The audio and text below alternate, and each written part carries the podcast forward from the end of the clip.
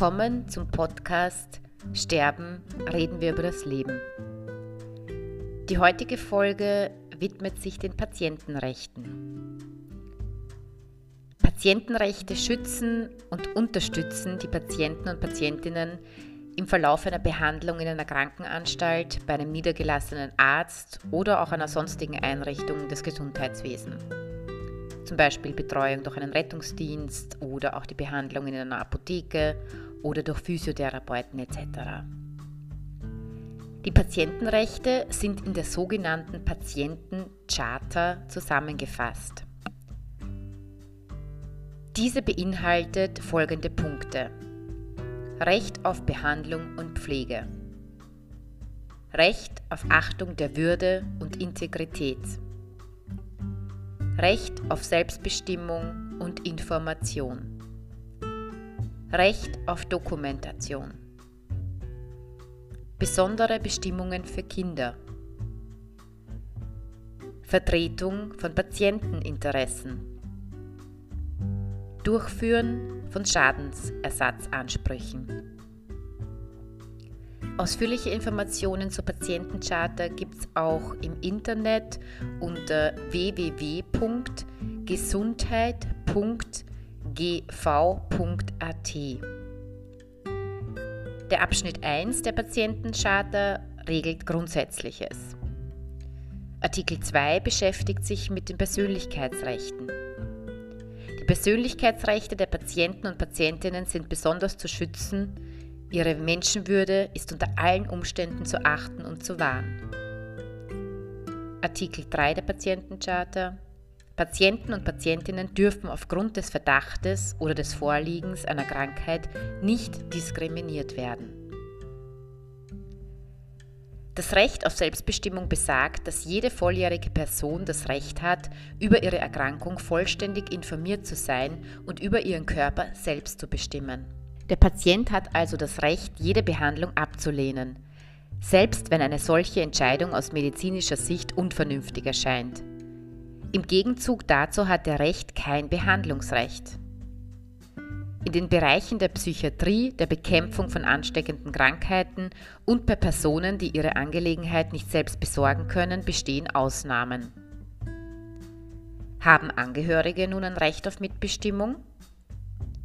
Bei volljährigen Patienten haben Angehörige grundsätzlich kein Recht auf Mitbestimmung. Ausnahme ist, wenn der Patient zum Beispiel bei mangelnder Willensbildungsfähigkeit im Vorhinein mit einer Vorsorgevollmacht eine andere Person, das kann ein Verwandter sein oder ein Angehöriger, zu einem Stellvertreter bestimmt hat. Eine Ausnahme besteht auch, wenn es sich um eine geringfügige medizinische Entscheidung handelt. In diesem Fall kann ein Verwandter oder Angehöriger mit der sogenannten gesetzlichen Vertretungsmacht der nahen Angehörigen für den Patienten entscheiden. Wer entscheidet, wenn der Patient nicht ansprechbar ist? Wenn der Patient nicht selbst entscheiden kann und eine verbindliche Patientenverfügung vorliegt, hat der Arzt nach dem festgelegten Willen in der Patientenverfügung vorzugehen.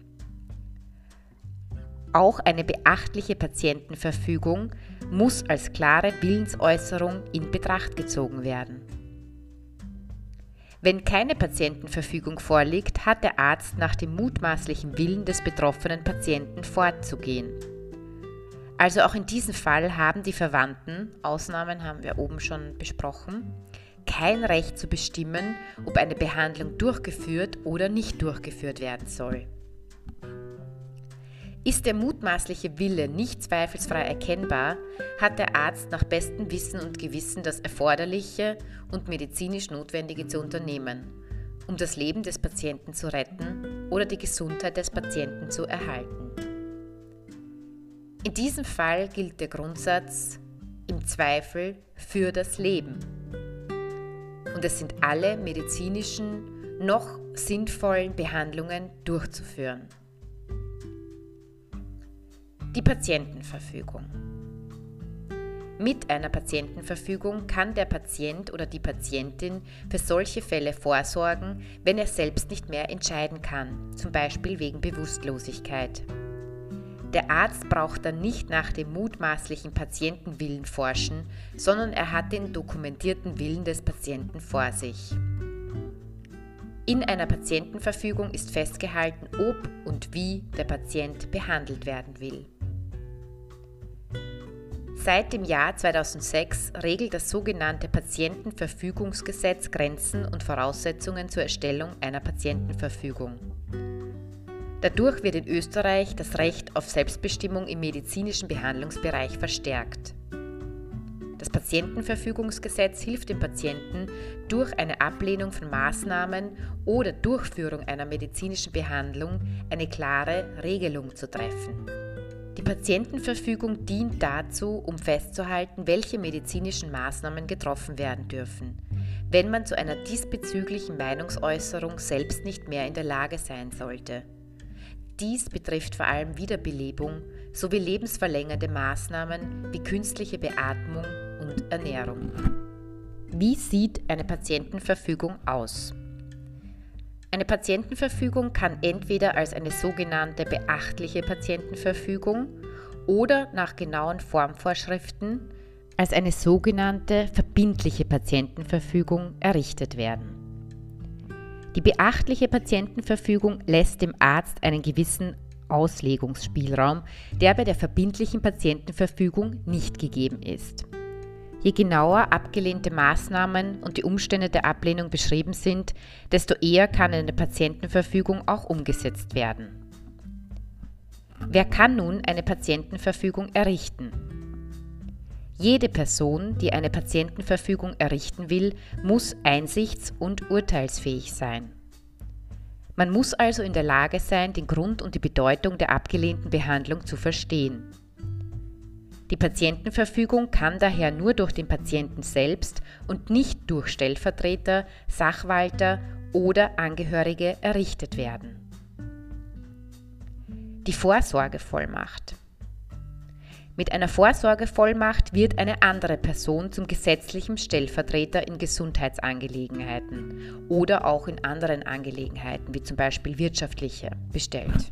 Diese vom Patienten bestellte Person entscheidet bei Verlust der Willensbildungsfähigkeit, ob eine medizinische Behandlung durchgeführt wird oder nicht. Wen wähle ich als Vertrauensperson?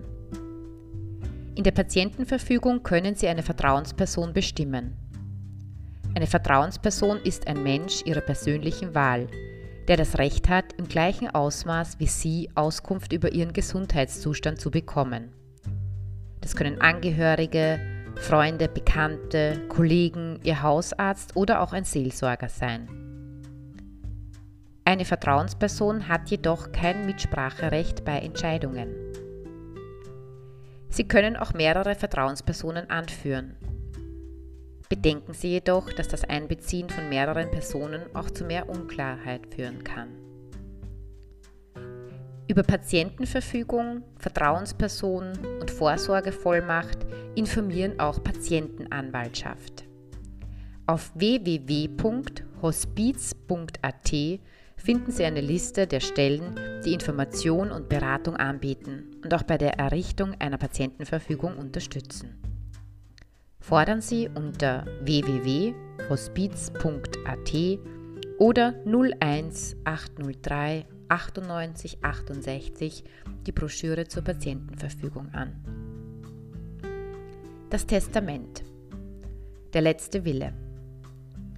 Egal, ob man vermeintlich gesund oder erkrankt ist, die meisten Menschen denken nicht an die eigene Endlichkeit des Lebens und schon gar nicht daran, ihren letzten Willen zu formulieren und notariell festzuhalten.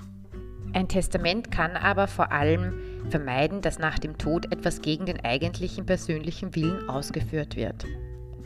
Viele Menschen erleben es auch als sehr beruhigend, wenn sie wissen, dass ihr letzter Wille geregelt und festgehalten wurde. Es muss dabei nicht vorrangig um den materiellen Willen gehen, zum Beispiel wen möchte ich meiner Spartes hinterlassen, sondern auch um den immateriellen Willen. Wie soll mein Begräbnis sein? Wer soll über mein Ableben informiert werden? Wer soll sich um mein geliebtes Haustier kümmern? Wem möchte ich bestimmte Lieblingsstücke zukommen lassen? Wem möchte ich vielleicht nach meinem Tod etwas mitteilen, wofür ich Zeit meines Lebens keine Gelegenheit oder nicht den Mut hatte. Jeder Mensch, gesund oder erkrankt, sollte seinen letzten Willen verfassen und notariell beglaubigen lassen. Gibt es keine Personen, die mit dem letzten Willen bedacht werden sollen, gibt es auch eine Auswahl von karitativen Organisationen, zu deren Gunsten ein Testament ausfallen kann. Bitte achten Sie aber darauf, dass diese Organisationen mit dem österreichischen Spendegütesiegel ausgezeichnet sind, beziehungsweise ein transparenter und sorgsamer Umgang mit Spenden bestätigt wird.